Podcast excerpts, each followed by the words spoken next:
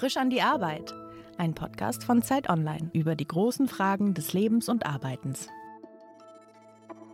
Herzlich willkommen bei Frisch an die Arbeit. Mein Name ist Daniel Erck und die Arbeit meiner heutigen Gästin verfolge ich schon seit über 15 Jahren, seit sie in ihrer Kreuzberger WG über Mode und die interessantesten Partys der Stadt geschrieben hat. Ich habe verfolgt, wie sie von dort aus eine der ersten Social-Media-Redakteurinnen beim Freitag wurde, zur SPD weiterzog und dann fünf Jahre insgesamt bei Edition F war. Heute gilt sie als eine der wichtigsten feministischen Publizistinnen des Landes, ist Kolumnistin und Autorin. Herzlich willkommen, Theresa Bücke. Dankeschön für die Einladung, Daniel. Ist das ein Lebenslauf, so wie ich das gerade zusammengefasst habe, mit dem du zurechtkommst oder hast du das Gefühl, das ist vollkommen absurde Beschreibung deines Werdegangs? Nö, das ist schon vollkommen in Ordnung. Also das äh, war ja so ein Tasten und Suchen, was glaube ich aber auch für, für den Wandel im Journalismus steht und eigentlich ganz normal ist, weil damals, als ich noch studiert habe und äh, in den Beruf eingestiegen bin, gab es weder eine Ausbildung, die auf Online fokussiert war, noch die vielfältigen Berufsbilder, wie wir sie heute haben. Und das heißt, ich bin zu einer Zeit in den Journalismus gekommen, als die digitalen Berufsbilder im Entstehen waren und bin da reingewachsen und bin da mitgewachsen und habe ganz viel ausprobiert aber das liegt mir auch. Also ich gehe gerne in neue Bereiche und erschließe mir die. Wenn dir damals jemand zu Kreuzberger Zeiten sozusagen gesagt hätte, du wirst als eine der doch prägendsten Stimmen der gesellschaftlichen Diskussion wahrgenommen werden, hättest du gesagt, nehme ich sofort oder hättest du eher hämisch gelacht und gesagt, wie soll der Weg dorthin bitte aussehen, Freunde? Ja, ich hätte wahrscheinlich gelacht und äh, gesagt, so, ja, ja, ähm, nee, das, also das Bild hatte ich nicht. Ich hatte keinen keinen bewussten Plan, wo ich damit hin will oder, oder ein Bild davon, was ich mit der Arbeit machen möchte zu der Zeit. Aber Journalistin, das war klar. Das war da auch noch nicht so klar. Nee, ich habe äh, hab ja Publizistik studiert im Hauptfach und ähm, das war kein schönes Studium, gerade zu der Zeit, weil das Institut sehr ausgeblutet war und alle ProfessorInnen da eher depressiv unterwegs waren und ähm, uns auch gesagt haben, also ihr werdet auf keinen Fall JournalistInnen und es da wenig Orientierung gab und das Studium dann auch so ein Ausprobieren war, welche Berufsmöglichkeiten gibt es überhaupt mit dem Studium. Aber Journalismus war mir da auch noch nicht klar und ähm, also das habe ich auch die letzten Jahre erst verstanden, wie unterschiedlich die Zugänge in den Beruf sind und dass ich mich wahrscheinlich gar nicht selbst als Journalistin sehen konnte, weil dieser Beruf in meinem familiären Umfeld, da wo ich aufgewachsen bin, keine Rolle gespielt hat ähm, und meine Eltern sich das wahrscheinlich nicht für mich vorstellen konnten. Ich niemanden fragen konnte, keine realen Vorbilder hatte, die als JournalistInnen gearbeitet haben. Und wenn ich mich jetzt im Journalismus umgucke, gibt es da natürlich auch viele Leute, die das ein Stück weit aus, aus der Familie mitbekommen haben, die da mhm. Anleitungen bekommen haben, die ermutigt worden sind, Journalistin zu werden. Und das, ähm, das hatte ich überhaupt nicht. Aber war das so ein Lebenstraum damals? Also warst du eine von denjenigen, die in der Schülerzeitung irgendwie rumhingen, immer schon viel Tagebuch und Geschichten geschrieben haben für die Jugendseiten der Zeitung, die es in den 90er Jahren ja hoch und runter gab. War das deine Welt? Ich habe schon für die Schülerzeitung geschrieben, das auf jeden Fall. Auch, auch die Jahrgangszeitungen, die wir damals gemacht haben, mit, mit verantwortet, mit angestoßen. Aber da ähm, war das in meinem schulischen Umfeld auch eigentlich eher eine frustrierende Erfahrung, weil wir da schon ähm, Erfahrungen mit Zensur gemacht haben. Also ich erinnere mich an einen Artikel, den ich geschrieben habe, wo ich Ärger mit der Schulleitung bekommen hatte und die immer wirklich eingreifen wollten in das, was wir da publizistisch gemacht haben. Und ähm, deswegen habe ich das nicht als schönes Arbeiten empfunden, sondern auch schon immer als Arbeiten gegen Widerstände. Das Interessante ist ja, dass du quasi deinen Weg quasi als sehr stark auch von den Möglichkeiten des neuen Journalismus skizziert hast, aber jetzt eigentlich im Herzstück der bundesdeutschen feuilletonistischen Publizistik angekommen bist. Du hast ein Buch geschrieben im letzten Jahr, das sehr viel Aufmerksamkeit erfahren hat. Das heißt Alle Zeit, eine Frage von Macht und Freiheit und ist quasi eine Gesellschaftsanalyse und ja, Pamphlet ist vielleicht ein bisschen, dafür ist es nicht garstig genug, aber es ist zumindest eine Aufforderung zum Nachdenken und zur Veränderung. Ist es für dich wichtig, dass es eine Buchform angenommen hat oder ist es eigentlich eher der Markt, der das mit sich bringt? Ich würde sagen, die Buchform war schon, schon die passende Form für das Thema. Also journalistisch kann man das auch begleiten und das würde ich auch weiterhin machen. Und das passiert ja auch gerade, dass die Themen, ähm, was mich sehr freut, das äh, Umgang mit, mit Zeit, wie wollen wir arbeiten, dass es wirklich ein Thema geworden ist, was, was viel bearbeitet wird, journalistisch, aber das einmal zusammenzubringen in Buchform ist, denke ich, auch wichtig, es einmal wirklich konzentriert aufschreiben zu können, auch in einer anderen Form, eben auch ein bisschen utopischer, ein bisschen philosophischer. Also da bin ich dann auch Autorin. Also das Buch ist auf der einen Seite sehr ausführlich recherchiert mit vielen Daten, aber dann auf der anderen Seite mag ich das auch im Arbeiten, dann schon größere Ideen zu entwerfen und mal ein bisschen weiter zu gehen und wirklich was Eigenes einzubringen. Das, und das kann ein Buch einfach besser abbilden als das klassisch journalistische Arbeiten. Gab es für dich so einen Erweckungsmoment, wo du gemerkt hast, das ist mein Thema, damit möchte ich jetzt auch einfach selbst viel Zeit verbringen? Mit dem Buchthema habe ich mir viel Zeit gelassen, weil ich ein Thema finden wollte, von, von dem ich selber glauben konnte, dass es eine Relevanz hat und ähm, eine, eine, größere politische Bedeutung. Und es war bei mir so, dass in den vergangenen Jahren immer wieder Verlage auf mich zugekommen sind und ein Buch mit mir machen wollten. Und das sehe ich sehr kritisch, dass Verlage eben vor allem auf Personen gehen und darüber ein Buch vermarkten wollen und das Thema nachrangig ist. Und das wollte ich nicht machen. Deswegen habe ich das immer abgelehnt. Themen wachsen auch über Zeit. Also das Buch ist ja auch kein, kein Ein-Thesen-Buch, sondern, sondern eher komplex und bietet ja auch keine einfachen Lösungen an. Und ähm, es gab keinen Schlüsselmoment, bei dem ich das Thema gefunden habe. Das war eher so, dass ich in den Texten, gerade in den SZ-Kolumnen, die ich geschrieben habe, festgestellt habe, dass ganz unterschiedliche gesellschaftliche und politische Fragestellungen sich immer wieder auf die Dimension von Zeit runtergebrochen haben. Mhm. Und ich da dann einfach ein bisschen tiefer gegangen bin, mehr gelesen habe, recherchiert habe und die These entwickelt, dass Zeit oder die, die Verteilung von freier Zeit in der Gesellschaft nochmal eine weitere Dimension von Gerechtigkeit sein könnte und, und so das Buchthema entwickelt. Inwiefern unterscheidet sich denn Zeitgerechtigkeit von Geldgerechtigkeit? Weil, also einerseits hat man natürlich das, die klassische Wendung, dass Zeit Geld ist. Andererseits war meine Vermutung auch beim Lesen immer, dass es doch sehr stark korreliert, die Zeitfreiheit mit den finanziellen Möglichkeiten, die man hat. Auf der einen Seite ja, auf der anderen Seite kann man aber auch sehen, dass gerade Menschen mit hohen Einkommen, die, die eigentlich finanziell ausgesorgt haben, sehr wenig freie Zeit haben, sehr viel arbeiten, ihre eigene Identität sehr stark an die Erwerbsarbeit binden, mhm. damit unfreier sind, viel Geld auch dazu führt, dass man die eigene Zeit unheimlich vollstopft und ständig gestresst ist. Also das muss man tatsächlich auch entflechten und dann eben die breitere Perspektive auf Gesellschaft. Wie wirkt das eigene Verhalten eigentlich auf andere? Da wird es spannend, mhm. weil natürlich kann man über Geld sich mehr freie Zeit kaufen, aber die kauft man eben in der Regel von anderen Menschen, die häufig schlechter bezahlt sind als man selbst mhm. und die für, für sich selbst eben wenig freie Zeit haben. Das heißt, man kauft das eigene Mehr an Freizeit von anderen Menschen. Wir sind da an der Stelle einfach mit anderen verknüpft. Und wenn man Gerechtigkeit aber durchdenkt an etwas, das möglichst allen zugänglich werden soll, dann, ähm, dann merkt man, dass Zeitkaufen eigentlich immer auf, das, auf die Kosten von anderen Menschen geht und ähm, das kein gerechter, gleichberechtigter Gesellschaftsentwurf sein kann. Das sind Dinge, die sich für dein eigenes Arbeiten durch die theoretische Beschäftigung mit der Zeit verändert haben. Also, dass du merkst, so ich lege jetzt andere Schwerpunkte, ich denke da anders drüber nach. Es fällt mir vielleicht auch leichter, Nein zu sagen, weil ich weiß, was das in Zeitunfreiheit bedeutet? Also durch das Buch würde ich nicht sagen, dass sich da mein Arbeiten verändert hat. Mein Arbeiten hat sich vor allem mit dem Schritt in die Selbstständigkeit verändert.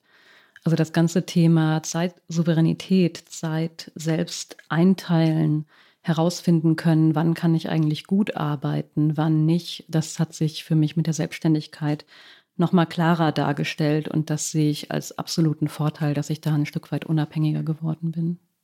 Welche sind denn für dich so die größten Zeitfallen? Also merkst du so, natürlich in dem Moment, wo man freiberuflich arbeitet, hat man natürlich auch sowas wie Deadlines, es gibt unvorhergesehene Dinge. Es gibt Texte, die man geschrieben hat, die dann doch plötzlich ganz anders werden sollen und auf einmal funktioniert der Tag überhaupt nicht so, wie man sich den vorgestellt hat. Dazu stelle ich mir so ein Großprojekt wie ein Buch, das jetzt auch ja kein dünner Band ist, auch als Unwägbarkeit vor dazukommen, solche Dinge wie Familie, Infrastruktur, der Zustand der Kinderbetreuung in Deutschland. Hast du für dich irgendwie eine Formel gefunden, zu sagen, ich brauche immer 20 Prozent Spielraum, sonst komme ich in eine Zeitnot rein? Nee, die Formel habe ich nicht. Und ich habe mich so ein bisschen von dem Gedanken des idealen Arbeitens auch verabschiedet, weil ich generell für Schreiben oder auch gerade für das Buch immer, immer die Idee hatte oder das Ideal hatte, dass ich einfach genügend zusammenhängende Zeit brauche, um dann irgendwann in den Schreibflow zu kommen. Mhm. Also ich hätte einfach gerne mal zwei Wochen am Stück nur, nur für Schreiben gehabt. Und das ist aber nie eingetreten, weil Pandemie war, weil ich Kinder habe. Und dann aber auch, wenn ich mal mehr Zeit am Stück hatte, bin ich da auch nicht reingekommen. Und vielleicht hangelt man sich auch immer mit so Idealszenarien mhm. fürs eigene Arbeiten durchs Leben, die man vielleicht auch gar nicht braucht. Also ich habe eben sehr fragmentiert geschrieben, immer wenn es die Zeit gerade zugelassen hat mhm. und kontinuierlich an dem Buch gearbeitet und es hat auch funktioniert. Und ich denke, das wäre bei nächsten Projekten wahrscheinlich wieder ähnlich. Und dass man aber immer sich wünscht und ausdenkt, das wäre ideales Arbeiten für mich. Und äh, das vielleicht gar nicht so sein muss. Ist es für dich so die Idealvorstellung deines Seins als Autorin, zwei Wochen Zeit, keine Einschränkungen, quasi wirklich nur Platz für alle Gedanken? Also ich würde das gerne schon mal häufiger haben, weil das, was mich als Autorin immer wieder rausbringt, ist natürlich das Unterbrochenwerden und sich auf etwas völlig Neues einstellen müssen, was man häufig hat mit Sorgeverantwortung oder Kindern. Und ich das auch von anderen AutorInnen gehört habe, mhm. dass gerade die Wochenenden einen sehr aus dem eigenen Gedankenfluss rausbringen und ein großer Teil der Arbeit daraus besteht, sich zu erinnern, was habe ich eigentlich gemacht, wo habe ich aufgehört mhm. und wieder zu lesen, was man geschrieben hat und das nachzuarbeiten. Ich weiß nicht, ob das Menschen ohne Kinder grundsätzlich anders geht, aber das Unterbrochenwerden, das ist auf jeden Fall ein Thema. Merkst du im Umkehrschluss auch so eine Entgrenzung von Arbeit? Weil ich stelle mir vor, wenn man mit so einem großen Thema das Buch vermutlich über Jahre im Kopf gehabt, dass man das eigentlich überall hin mitnimmt und überhaupt nicht mehr sagen kann, bringe ich gerade noch Kinder ins Bett oder denke ich schon im nächsten Kapitel rum? Das ist ja ein Phänomen, was, glaube ich, den Journalismus insgesamt prägt oder alle, also viele Menschen, die, die sich mit Wissensproduktion und Informationen beschäftigen, dass man überall in der Welt, wo man sich bewegt, neue Ideen und Daten und ähm, und Ereignisse wahrnimmt. Also ich finde, als Journalistin ist es unheimlich schwierig, sich abzugrenzen. Das muss man wirklich lernen. Das ist jetzt nichts, was mich erst spezifisch bei diesem Thema betroffen hätte. Ich fand es aber bei dem, wenn man ein Thema hat, an dem man lange arbeiten kann, kann man sich natürlich noch mal anders fokussieren und Sachen ausblenden und die gezielter aufnehmen und und tiefer nachdenken. Mhm. Das fand ich eher entspannend am Buchschreiben, dass ich ein großes Thema hatte, mit dem ich mich längerfristig beschäftigen konnte und dann auch das Weltgeschehen zwar wahrnehmen konnte, aber es für meine tägliche Arbeit nicht so relevant mhm. war. Hast du in diesem ganzen Prozess einen Lieblingsteil sozusagen? Also ist es der Anfang, wenn man das Gefühl hat, jetzt habe ich mein Thema, jetzt weiß ich, das unterliegt eine komplett unerforschte Landkarte vor einem und ich weiß nicht, man geht das erste Mal in den Online-Katalog der Bibliothek und guckt, was gibt es eigentlich in Literatur? Oder ist es so quasi mittendrin zu sein und zu merken, ich habe jetzt diese Materie im Griff? Oder ist es doch der letzte Augenblick, wenn man den letzten Schlusspunkt setzt und weiß, so, en gros ist es das? Also was mir mit am meisten Spaß gemacht hat, war wirklich die Recherche und das Lesen. Und ich hätte wahrscheinlich auch nie aufgehört damit, hätte meine mhm. Lektorin nicht gesagt, ähm, hör mal auf zu lesen, das reicht jetzt wirklich, was du da an Quellen hast. Also das Dazulernen und den eigenen Horizont erweitern und in neue Perspektiven eintauchen, das ist, was ich an der Arbeit als Autorin und Journalistin einfach so sehr schätze, dass man so viel mit anderen Menschen sprechen kann und dazulernen kann. Und das zusammenzufassen und dem eine eigene Kontur zu geben, ist auch schön, aber ich, also ich habe wirklich so einen Wissensdurst in mir drin, der mich antreibt und das mhm. ist für mich das Schönste am Arbeiten. Denkst du für dich alleine oder denkst du eher im Dialog? Beides. Aber ich habe das Buch ja in einer sehr speziellen Zeit geschrieben, also eigentlich komplett in der Pandemie. Und da, da ist mir das erste Mal bewusst geworden, wie sehr ich eigentlich auf andere angewiesen bin. Das war mir vorher nicht so klar, weil ich auch eher ein introvertierter, ruhiger Mensch bin und eigentlich dachte, ich komme gut zurecht. Aber gerade der fehlende Kontakt in, in geteilten Räumen, also online, mhm. ersetzt das für mich überhaupt nicht. Das Drumherum bei Veranstaltungen, zufällige Begegnungen, das ist so grundlegend für, für die Arbeit, die ich mache. Dass das mhm. weggefallen ist, fand ich überhaupt nicht leicht. Das war auch nicht einfach auszugleichen. Also das nur alleine denken, ich glaube, das ist eine Illusion. Das nur alleine denken, das speist sich aus ganz vielen anderen Quellen. Und das habe ich eben in der Pandemie gemerkt, wie, wie sehr das von anderen abhängt. Aber es war nicht so, dass quasi ein halber Freundeskreis irgendwann nicht mehr mit dir reden wollte, weil du die ganze Zeit nur noch über Zeit gesprochen hast und die merkten, du, du probierst die Thesen an ihnen aus oder hast einen neuen Gedanken und du bist so voll damit, dass eigentlich alles Denken dann auf einen Punkt zuläuft, nämlich das Buch. Nee, das muss man auch überhaupt nicht, weil es eigentlich reicht, Gesprächen von anderen und Gedanken von anderen zuzuhören und Gespräche über alles Mögliche zu führen und daraus dann die, die Beobachtungen mitzunehmen, die für das Thema relevant sind. Und bei Zeit ist es mir ähnlich gegangen wie, wie bei einer feministischen Perspektive. Wenn man das einmal entdeckt hat, was das für eine Rolle spielt, dann, mhm. dann sieht man es überall. Also das habe ich gerade eher im Alltag, das oder auch ähm, in der politischen Analyse, dass ich mir Themen anschaue und immer wieder merke, dass Zeit da auch eine Rolle spielt. Aber dafür muss es nicht im Vordergrund stehen. Also es ist sozusagen für dich wie so eine Art Analysebrille dazugekommen, zu sagen, und in jedem Thema steckt Zeit drin. Und es ist ein bisschen so, wenn man sich mal auf was fokussiert hat, dann sieht man das einfach auch überall. In dem Fall ja auch ein bisschen deswegen, weil das eine vernachlässigte Dimension ist. Ja, weil sie, weil sie unsichtbar gemacht wird. Oder, also meine, meine Theorie ist, dass Zeit ist ja immer da. Wir bewegen uns die ganze Zeit in der Zeit, strukturieren unsere Tage damit und ähm, haben aber auch nicht wirklich sehr viel Macht darüber, wie wir das machen und begreifen deswegen Zeit als etwas sehr Natürliches, Unveränderliches, was uns eher geschieht. Und dann blenden wir es eben aus und sehen nicht, wie wir eigentlich anders damit umgehen könnten oder wie, wie Zeit sich auch anders strukturieren und nutzen ließe. Ich muss sagen, ich fand das einen der eindrücklichsten Momente in der Lektüre des Buches. Ich glaube, relativ zu Beginn beschreibst du, wie Kinder eigentlich lernen, was Zeit ist.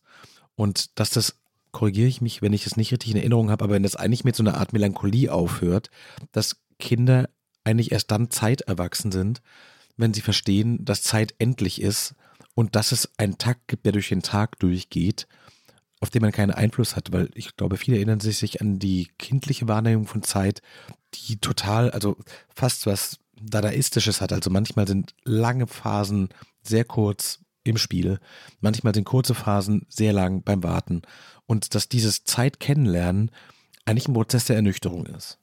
Ja, und der Disziplinierung. Also es war, ähm, die Stufen waren von einer Soziologin so definiert, dass Kinder in ihrer Zeitwahrnehmung Erwachsenen gleichgestellt sind, in dem Moment, wo sie merken, dass sie für bestimmte Wünsche zu wenig Zeit haben. Also mhm. die konkrete Erfahrung von Zeitmangel definiert dann das Erwachsenwerden mit der Zeit. Und das ist schon ein bisschen traurig, wenn wir uns als Erwachsene so verstehen, dass das unser Bezug zur Zeit ist, dass Zeitmangel eigentlich das Zentrale ist, mit dem wir umgehen müssen.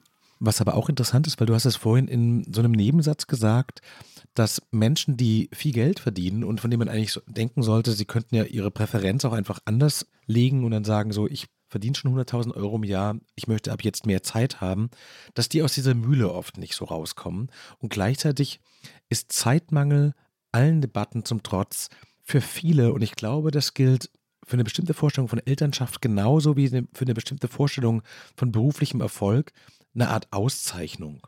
Ja, also es beschäftigt sein oder Business als Statussymbol, das ist auch von ZeitforscherInnen schon vielfach beschrieben worden als Phänomen.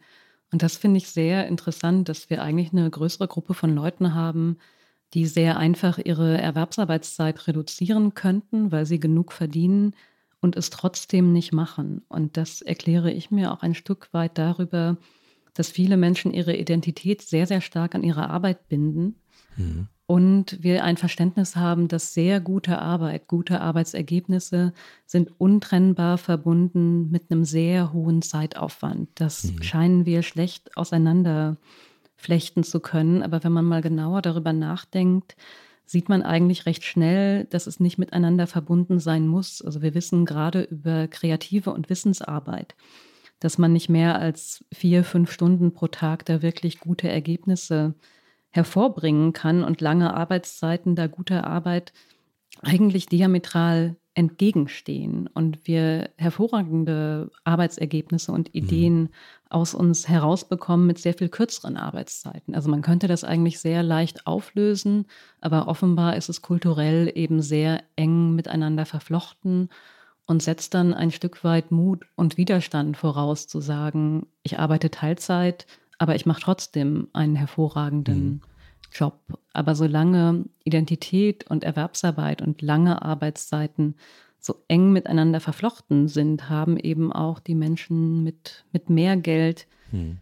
haben es eher schwer, da rauszukommen. Also es verlangt wirklich viel, das dann zu machen, weil man einen eigenen Weg gehen muss und es eher ungewohnt ist und skeptisch auch betrachtet wird. Ich erinnere mich selbst, als ich vollkommen frei gearbeitet hat, hatte ich so die Vorstellung, ich könnte ja zu jeder Zeit dann Leute zum Kaffee trinken oder zum Mittagessen treffen und auch mal, weiß ich nicht, Vormittag schwimmen gehen. Und ich hatte total unterschätzt, erstens, wie stark das Leben aller Menschen durch so eine bestimmte Art von Tagesablauf, die von Arbeit abhängt, reguliert ist. Also es hat einfach überhaupt niemand Zeit, um 11 Uhr Kaffee trinken zu gehen, wenn ich gerade eigentlich Leerlauf hätte. Und zweitens, dass ich auch merke, diese Struktur spiegelt sich in mir selbst. Es fühlt sich falsch an, mitten am Vormittag überhaupt nichts zu tun, wenn danach nicht was Großes kommt, also sowas wie Spätschicht oder sowas. Und über dieses Nachdenken bin ich fast zu so einer Art bangen These gekommen, dass eigentlich die Arbeit so einen großen Teil im Leben einnimmt, dass der Rest ein bisschen daneben verkümmert und es gar keinen Anreiz für viele Leute, die gerade die sehr, sehr viel gearbeitet haben, damit aufzuhören gibt, weil daneben ist eine große Leere. Die Beobachtung, die du gerade beschrieben hast, die würde ich auf jeden Fall auch teilen. Das ist mir besonders aufgefallen in meiner ersten Elternzeit, die ja dann viele Eltern als sehr einsam beschreiben, weil wenn man nicht zufällig auch Freundinnen hat, die gerade auch ein Kind bekommen haben, dann ist da niemand, mit dem man etwas machen kann. Und deswegen würde ich auch sagen, wenn wir jetzt über verkürzte Arbeitszeiten sprechen oder die Vier-Tage-Woche, sollte das keine Bewegung sein, wo Menschen das individuell für sich verhandeln, weil was nützt mir der freie Freitag, wenn niemand auch Zeit hat, den mit mir zu verbringen? Deswegen hoffe ich, dass da eine kollektive Bewegung versucht, das für alle mhm. zu erreichen. Und das neben der Arbeit erstmal nicht zu wissen, was mache ich mit viel freier Zeit, das ist ganz normal, wenn man sich lange so stark auf die Arbeit fokussiert hat und da eben soziale, emotionale Bedürfnisse rauszieht und da weiß man aber auch aus der Forschung, die es dazu gibt, dass es wiederum auch eher einen längeren Zeitraum braucht, um sich umzustellen. Mhm. Das heißt, dass die Pausen, die wir uns gönnen mit Wochenende oder auch Urlauben, die reichen eigentlich nicht aus, das Leben neu zu strukturieren und sich darin wohlzufühlen. Das braucht tatsächlich mehrere Monate, um dann auch wieder zu entdecken, was macht mir denn eigentlich auch Spaß? Wo kann ich auch Sinn rausziehen?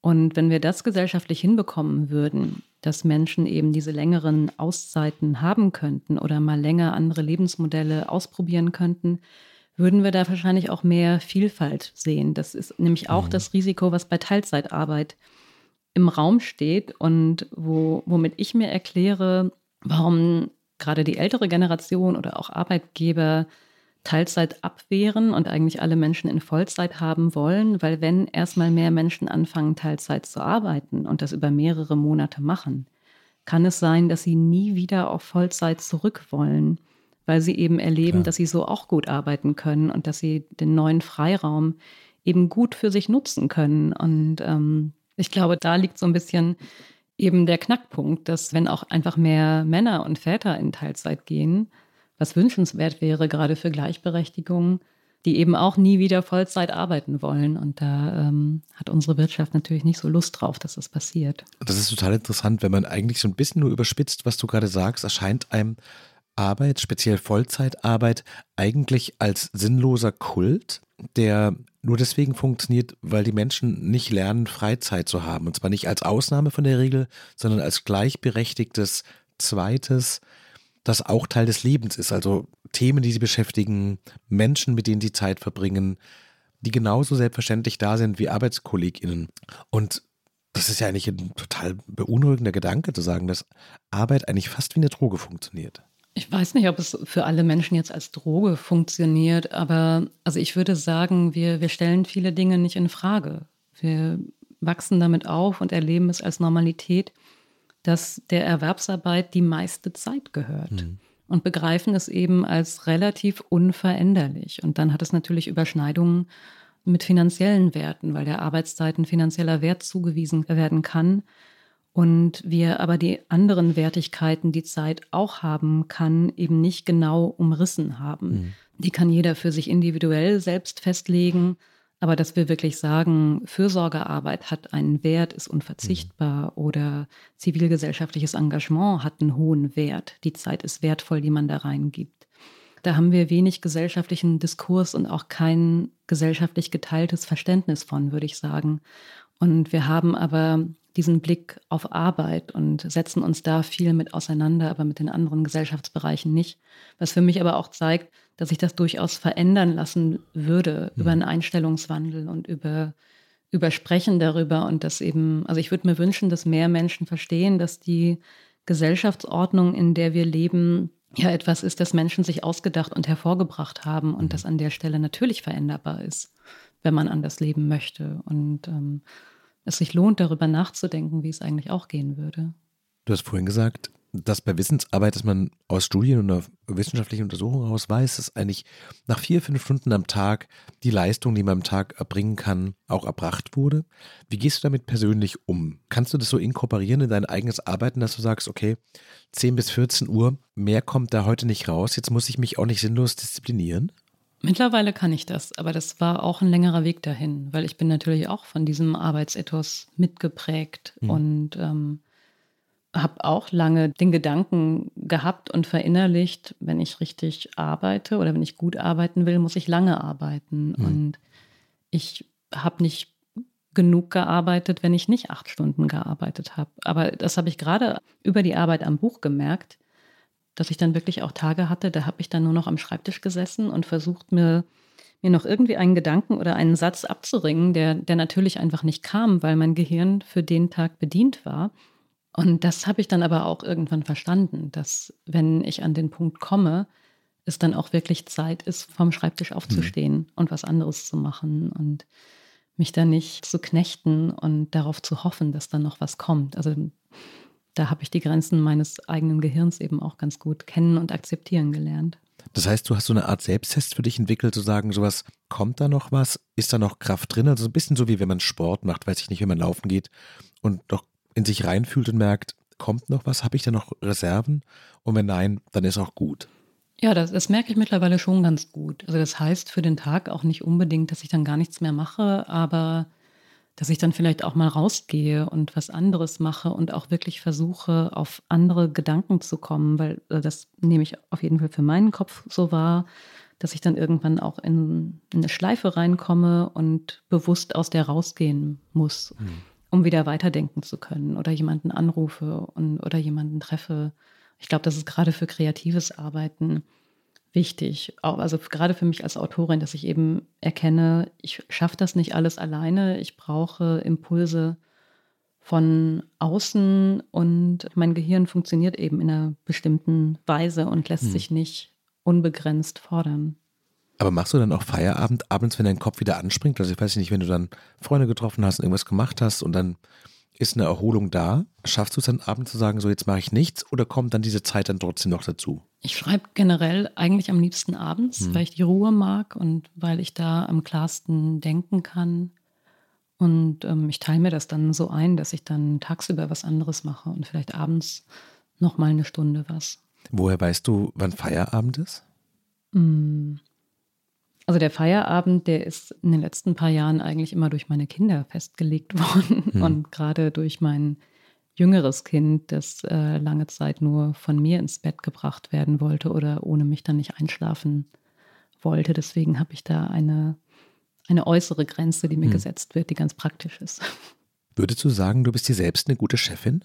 Ja, das würde ich schon sagen. Also eine immer bessere, weil ich das über die Selbstständigkeit wirklich gelernt habe, mich ganz bewusst damit auseinanderzusetzen, wie kann ich gut arbeiten, wann brauche ich Pausen. Und das in der Festanstellung sind das andere Rahmenbedingungen. Mhm. Das ist, ähm, sind viel starrere Strukturen. Man hat natürlich auch mehr Verantwortlichkeiten gegenüber KollegInnen und ähm, das ist auch ein Vorteil als Selbstständige, dass man eben oft unabhängiger ist und dann auch niemanden im Stich lässt. Aber als Selbstständige würde ich sagen, bin ich mir eine gute Chefin, ja. Was waren die schwersten Lektionen, um dahin zu kommen? Auf jeden Fall die eigenen Grenzen kennenlernen und sich Pausen hm. zugestehen und auch wirklich auch ein Gefühl dafür zu bekommen oder sich einzugestehen, es gibt einfach Tage, an denen kann ich besser arbeiten und Tage, an denen kann ich überhaupt nicht gut arbeiten hm. und da großzügiger mit sich zu werden. Also ich bin absolut geprägt von dieser Gesellschaft mit ihrem Leistungs- und Arbeitsfetisch und da kommt man nicht mal eben raus. Haben sich die Hoffnungen, die du hattest, als du dich selbstständig gemacht hast, als Autorin, Publizistin, Kolumnistin, haben die sich erfüllt? Als ich mich selbstständig gemacht habe, hatte ich noch kein Bild, wie das werden würde. Ich wollte das ausprobieren ob das was für mich ist, weil ich, da hatte ich ganz unterschiedliche Dinge gehört von anderen JournalistInnen und AutorInnen, die, wo einige gesagt haben, sie wollen nie wieder anders arbeiten, einige gesagt haben, ich habe das ausprobiert und das war nichts für mich und das war in dem Sinne auch ein Experiment für mich, auf das ich mich eingelassen habe. Was sich dann aber auch verselbstständigt hat, weil ich habe mich ungefähr ein halbes Jahr vor der Pandemie selbstständig gemacht mhm. und ähm, habe dann noch mein zweites Kind bekommen also das war jetzt gar nicht so durchstrukturiert und durchgedacht. Das ist auch, ähm, hat sich so ergeben. Und ähm, ich mache das jetzt drei Jahre und bin aktuell sehr zufrieden damit. Glaubst du, es ist eine Arbeitswelt denkbar, in der alle letztlich als Freiberufler arbeiten und in sich reinfühlen können, wann sie noch was leisten können und wann Feierabend ist? Oder ist es eigentlich immer nur für eine bestimmte Personengruppe mit bestimmten Privilegien machbar? Das ist natürlich nicht in allen Arbeitsbereichen machbar, das ist ganz klar. Also gerade in den Arbeitsbereichen, in denen man Verantwortung für andere Menschen übernimmt, die sich nicht selbst versorgen können, müssen natürlich Schichten geregelt sein und immer genügend Menschen da sein. Aber gerade im Bereich der Wissensarbeit und der kreativen Arbeit glaube ich, dass so wie ich aktuell als Autorin arbeite, das auch in Organisationsstrukturen, in Redaktionen durchaus möglich wäre. Machst du dir manchmal Sorgen, dass das Modell, das du für dich gefunden hast, in dem du als Person eine gewisse Aufmerksamkeit bekommst, deine Themen aber auch gerade gesellschaftlich wichtige Themen sind, dass das wieder aufhören könnte? Also so ein bisschen wie, ich weiß nicht, eine Band, deren Zeit einfach irgendwann vorbei ist, weil die Leute etwas anders hören wollen? So würde ich da nicht drauf gucken, weil die Themen, die, die ziehe ich ja aus Gesellschaftsanalysen und aus Beschäftigung mit dem, was Menschen erzählen und wo Probleme auftauchen. Und da kann ich als Journalistin und Autorin ja immer mit der Gesellschaft gehen und, und werde da auch immer neue Themen entdecken. Ich beobachte ja ganz stark. Ich gebe ja weniger von außen vor, sondern ziehe meine Themen ja aus dem, was ich wahrnehme oder was ich dann eben auch in, in Studien und Statistiken zeige. Da mache ich mir keine Sorgen. Aber natürlich ist es als Autorin so, dass man durchaus anders wahrgenommen wird in der Zeit, in der man noch jünger ist und gerade für, für Frauen sich das auch wieder verändert. Da denke ich auf jeden Fall drüber nach. Was ist deine Vermutung? Naja, als jüngere Frau bekommt man in dieser Gesellschaft eine höhere Aufmerksamkeit, als wenn man dann in die Jahre kommt. Das ist ja gerade ein Thema, mit dem sich unter anderem Schauspielerinnen beschäftigen, die gerade eine Initiative gestartet haben, mhm. dass Frauen ab 47 im Fernsehen und Kino unsichtbar werden. Und das trifft Journalistinnen und Autorinnen auf eine ähnliche Weise, dass äh, da auch Themen unsichtbar gemacht werden und, und weniger wert sind. Und das wird ganz interessant sein. Also ich habe das auf jeden Fall im Blick und denke darüber nach, dass in unserer Kultur dieses Phänomen leider existiert. Und ich hoffe, dass es veränderbar ist. Aber klar mache ich mir darüber Gedanken und ich weiß, dass in der Lebensphase, in der ich gerade bin, ich es als Autorin und Journalistin leichter habe, mit meinen Themen durchzukommen. Hm. Wir haben eingangs so ein bisschen über deine Stationen gesprochen. Und du hast ja auch so einen Satz gesagt, der ging so ein bisschen in so eine Richtung, so, dass du immer Lust auf was Neues hattest und auf Veränderung. Ist es jetzt auch so? Denkst du über ganz andere Dinge nach oder hast du im Moment den Eindruck, jetzt bin ich erstmal wo angekommen, da möchte ich bleiben? Die Offenheit habe ich immer, was ganz anderes zu machen. Ich finde es jetzt ganz schön, weil die Pandemie ja gerade so ein bisschen ausläuft und endlich wieder Veranstaltungen sind und ich mit dem Buch viel unterwegs bin, einfach wieder sehr viel mehr mit allen möglichen Menschen zu treffen. Also ich bin in den vergangenen Wochen öfter mal gefragt worden, schreibst du schon an was Neuem, weil offenbar viele AutorInnen das machen, wenn ihr Buch gerade rauskommt, dass sie eigentlich schon an was Neuem arbeiten. Das habe ich nicht, weil ich wirklich glaube, dass sich neue Ideen und Themen in den nächsten Wochen und Monaten über Gespräche und neue Erfahrungen ergeben werden und ich diese Offenheit mitbringe, da, da irgendwas zu finden und noch gar keine Richtung habe, in die das geht. Also ich glaube, das ist die Offenheit und Neugierde, die ich mitbringe und wo ich mich auch, auch mitreißen und begeistern lasse. Und ich kann mir auch wieder vorstellen, irgendwann in einer Organisation und Redaktion zu arbeiten. Das, das schließe ich auch nicht aus. Also ich würde mir da viel Entwicklungsraum zugestehen und ähm, ich finde es total okay, dass ich keine ganz klare Vorstellung davon habe, wo es hingehen soll. Ich mag diese Offenheit und empfinde das nicht als Unsicherheit. So wie, du über deine Arbeit sprichst, ist es ja viel mehr als ein schnödes Geld verdienen sozusagen, sondern eigentlich Ausdruck deiner Persönlichkeit. Also du hast vorhin mal gesagt, so dieses Nachdenken über die Gesellschaft, das viele lesen für das Buch zum Beispiel, das ist alles Dinge, die dich sehr beglücken. Kannst du dir vorstellen, irgendwann aufzuhören zu arbeiten? Also für diese Frage steht ja eigentlich auch wieder die Frage voran, was ist eigentlich Arbeit? Also bleibe ich mein Leben lang Journalistin und Autorin? Das weiß ich jetzt ja auch noch nicht. Und was mache ich, wenn ich 80 bin? Also ich habe ja in dem Buch auch versucht, einfach Arbeit, gerade Fürsorgearbeit breiter mhm. zu definieren, eben auch mit in den Bereich gesellschaftliches Engagement. Und ich hoffe, dass ich mein Leben lang eine engagierte Person bleibe und irgendwelche Aufgaben in dieser Gesellschaft übernehme. Das würde ich aber nicht deckungsgleich beschreiben mit Erwerbsarbeit und ob das dann noch Arbeit ist. Also ich hoffe, dass ich mein Leben lang auf irgendeine Art und Weise involviert bleibe. Ich würde das jetzt aber nicht verstehen, als ich werde mein Leben lang nicht aufhören zu arbeiten. Was total interessant ist, weil ich glaube, das ist eigentlich das, was ganz viele Menschen meinen, wenn sie sagen, dass sie sich nicht vorstellen könnten, aufhören zu arbeiten. Aber ihre Selbstwahrnehmung von jemandem, einem Menschen, der wirksam ist und der etwas beiträgt und der sich selbst vielleicht auch spürt, so eng mit Arbeit verknüpft ist, dass sie sich nicht vorstellen können, dass es überhaupt nicht verknüpft sein muss. Das ist ja wirklich sehr traurig und das weiß man aber wiederum auch aus der Forschung über die Übergänge in, ins Rentenalter, dass weil für viele Leute Selbstwirksamkeit und Teil einer Gemeinschaft zu sein so eng mit ihrem Job verknüpft ist, dass sie eben häufig dann mit der Rente in ein Loch fallen und es vorher nicht geschafft haben, sich weitere Lebensbereiche aufzubauen, die sie tragen. Und da würde ich sagen, es wäre aber sehr gesund für alle und für eine Gesellschaft, wenn wir das schaffen würden, dass wir eben gut ins Rentenalter gehen können und trotzdem noch jemand sind und Kontakte haben und das nicht damit aufhört. Ich habe das aus deinem Buch auch genauso mitgenommen. Ich finde, das ist auch ein total schöner Schlussappell für unser Gespräch über Arbeit, über das, was Arbeit sein kann, wenn es gut läuft, über das, was Arbeit leider oft ist, wenn man die Wahl nicht hat. Das war frisch an die Arbeit heute mit der Kolumnistin, Publizistin, Autorin und Journalistin Theresa Bücker. Ihr Buch Alle Zeit, eine Frage von Macht und Freiheit ist im vergangenen Jahr bei Ulstein erschienen. Dir, Theresa, ganz herzlichen Dank für deine Zeit. Danke dir für die Fragen.